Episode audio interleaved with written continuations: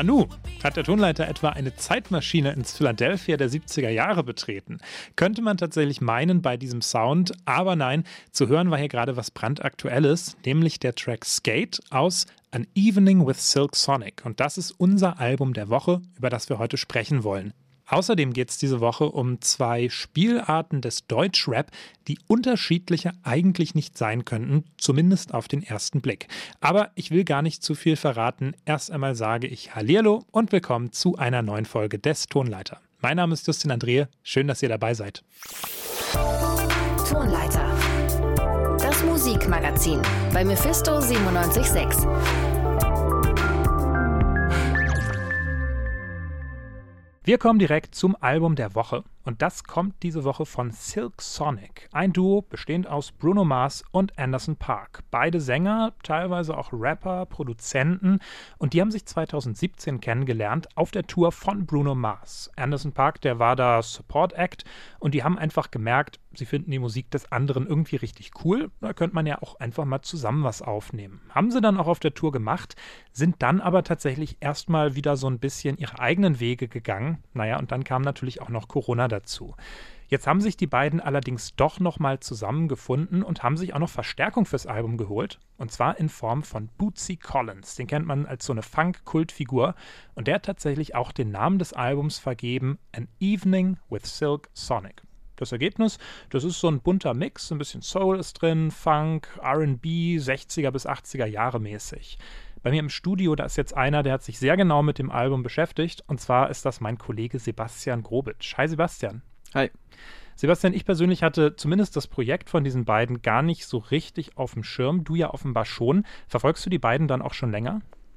Tatsächlich eher nicht. Ich kannte die beiden zwar schon davor, war aber noch nie richtig großer Fan und war, wenn dann eher Anderson Park zugeneigt. Allerdings haben mich die Vorab-Singles des Duos sehr stark gecatcht, vor allem die Single, die im Frühjahr dieses Jahr rauskam und dann auch die Single, die eine Woche vor Release des Albums veröffentlicht wurde, hat mich dann auch richtig in den Bann gezogen. Mhm. Wie waren da so deine ersten Höreindrücke? Eigentlich durchweg positiv. Und wenn man die Singles kennt und mag, dann wird einem die Platte auch gefallen, zumal sie eh nur neun Songs lang ist und das inklusive Intro.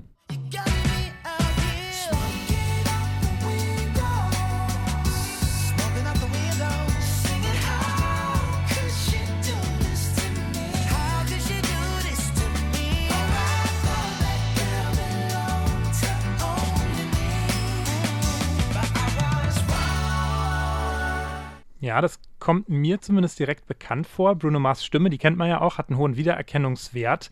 Und die beiden machen natürlich als Solokünstler auch schon lange Musik. Was für Einflüsse bringen die denn vielleicht jeweils in ihrer Individualität sozusagen in dieses Projekt mit ein? Kannst du das so ein bisschen quasi auseinanderklamüsern?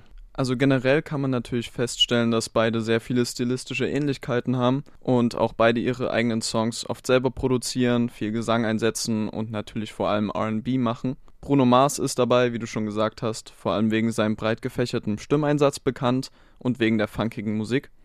Und Anderson Park auf der anderen Seite zeigt eher eine rap-lastigere Facette und integriert auch Schlagzeugmuster, die man von ihm schon aus früheren Studioalben wie Ventura oder Oxnard kennt.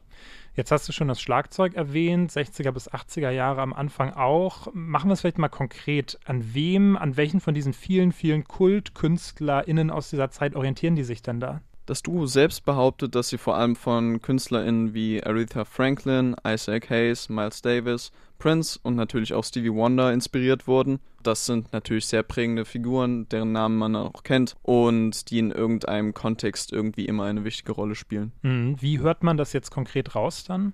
Wenn man sich beispielsweise mal Stevie Wonder nimmt und ein Live-Konzert von ihm sieht, äh, merkt man, dass alle Instrumente live eingespielt werden und es in der Form kein Playback gibt. Und so wurde auch die Produktion des Albums gehandhabt. Bedeutet, dass quasi eine richtige Band dahinter steht und das führt auch zu dem Namen des Albums und zwar An Evening with Silk Sonic. Es ist also quasi ein Showabend. Was die Instrumentation betrifft, sind zum Beispiel die Basslines zu nennen, die sehr im Vordergrund stehen und natürlich auch Ohrwürmer erzeugen und die bewusst gesetzten Glockenanschläge. Es ist alles also sehr nostalgisch und detailverliebt. Okay, now Silk Sonic smooth like a mat, float like a butterfly on every single track.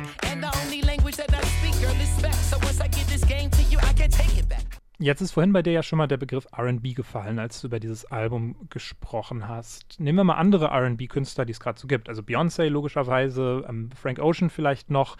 Was würdest du sagen, machen da Bruno Mars und Anderson Park anders? Beziehungsweise kann man überhaupt von RB sprechen oder ist es dann doch eigentlich zu sehr ein Mischmasch? Beyoncé beispielsweise ist natürlich auch vom Funk oder vom Soul der 60er bis 80er Jahre geprägt, aber Künstlerinnen wie sie lassen natürlich auch viel mehr moderne Einflüsse einfließen. Silk Sonic allerdings äh, übernehmen ganz bewusst den Style der alten Zeiten. Das sieht man nicht nur anhand der Musik, sondern auch anhand der Klamotten. Also zu nennen sind dabei beispielsweise die flashy Brillen oder die passenden Anzüge. Was das Genre betrifft, sind Vorab-Singles sehr von Soul-Elementen behaftet, während Songs wie Fly As Me oder 777 sehr funkig sind und auch Rap-Passagen enthalten. Jetzt haben wir eine ganze Menge über die Musik gesprochen, sind da sehr ins Detail gegangen. Kommen wir vielleicht dann nochmal zu einem anderen Aspekt, nämlich die Texte. Worum geht's da?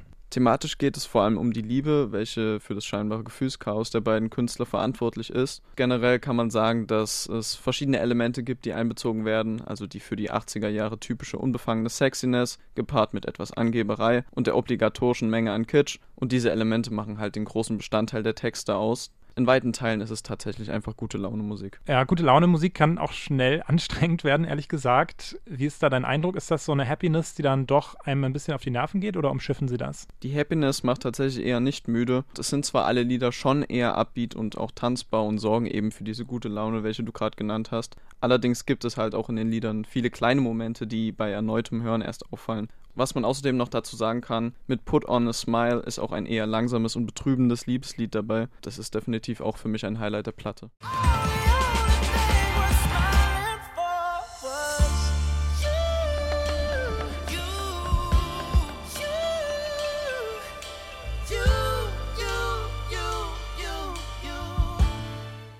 Kommen wir mal abschließend zu deinem Fazit, Sebastian. Ich glaube, ich lehne mich nicht zu weit aus dem Fenster, wenn ich sage, das fällt relativ positiv aus, oder? Absolut. An Evening with Silk Sonic ist nur knapp 30 Minuten lang und ist deswegen für mich aber auch ein fantastisches Beispiel dafür, wie Alben auch mit kurzer Spielzeit und verhältnismäßig wenigen Songs funktionieren können. Und was man dazu sagen muss, ist, dass Bruno Mars und Anderson Park natürlich das Rad nicht neu erfinden und auch auf große Statements verzichten. Allerdings sind sie sehr detailverliebt und haben vor allem richtig viel Talent. Von daher gibt es von mir eine dringende Empfehlung auch an alle, die beim Namen Bruno Mars vielleicht eher abschreckend reagieren würden.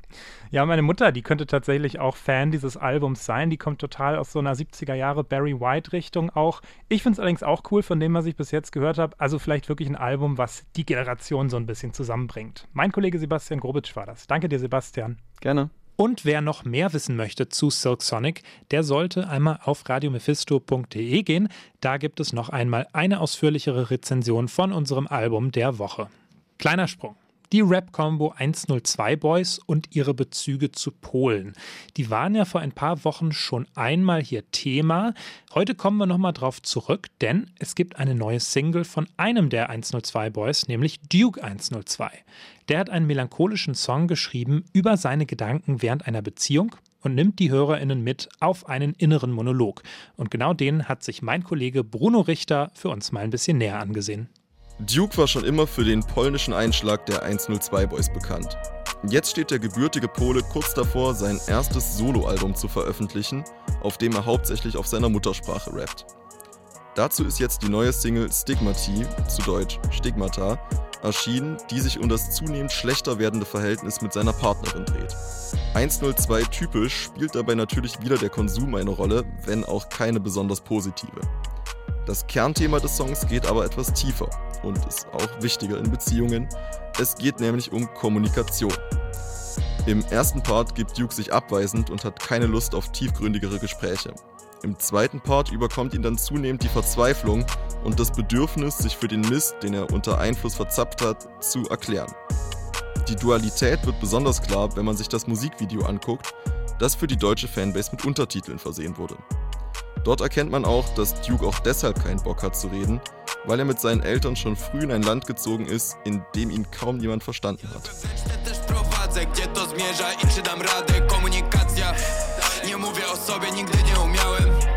Zadajesz pytania, których nie kumam, bo nigdy nie byłem pytany Jeden z powodów jest taki, że moi rodzice szybko wyjechali Już wracam do ciebie z natłoku tych myśli Sorry, ich nigdy nie poznasz, domawiam następną kolejkę Pytanie, czy chcesz mnie tu za to pokochać? Die Sprachbarriere, mit der Duke sich wahrscheinlich häufiger rumschlagen musste, wird auch auf Stigmati thematisiert. Seine Partnerin und er sprechen nicht dieselbe Sprache, wodurch er noch schneller gedanklich abdriftet. Im Refrain stellt sich dann sogar heraus, welche Fremdsprache konkret gemeint ist. Die Sängerin Leo, die Duke hier unterstützt, antwortet ihm auf Französisch. Dass sie ihn dort bittet, sie nicht anzuschreien und ein Leben ohne ihn führen will, verstärkt das Bild von einer toxischen Beziehung noch. Duke ist klar, dass er nicht so gut mit ihr reden kann, aber er verdrängt das, wie vieles andere, mit Alkohol und anderen Drogen. Das wird umso problematischer, wenn er die eigenen Probleme als Ausrede benutzt, sich scheiße gegenüber seiner Freundin zu benehmen. In der Hook hört man dann eben deutlich, dass beide damit nicht glücklich sind. Während Duke aufgebracht schreit und nach Antworten sucht, klingt Leo eingeschüchtert und will nur noch weg. Der Dialog, der daraus hervorgeht, kreiert damit inhaltlich und klanglich einen krassen Kontrast. Das gleichzeitig mitreißende und etwas beklemmende Gefühl macht den Refrain eindeutig zum Höhepunkt des Songs.